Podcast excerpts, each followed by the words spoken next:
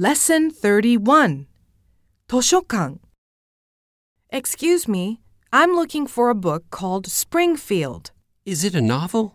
No, it's a science book. Let me check. Ah, we have the book. It's number K123456. The K shelf is over there.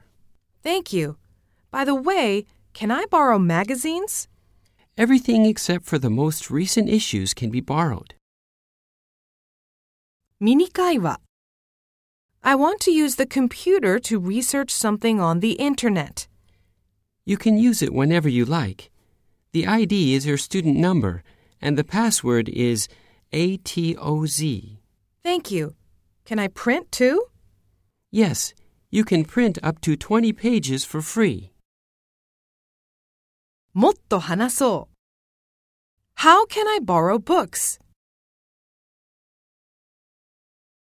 Where can I find the nonfiction section? How long can I borrow DVDs for? Do you have any books about Japan?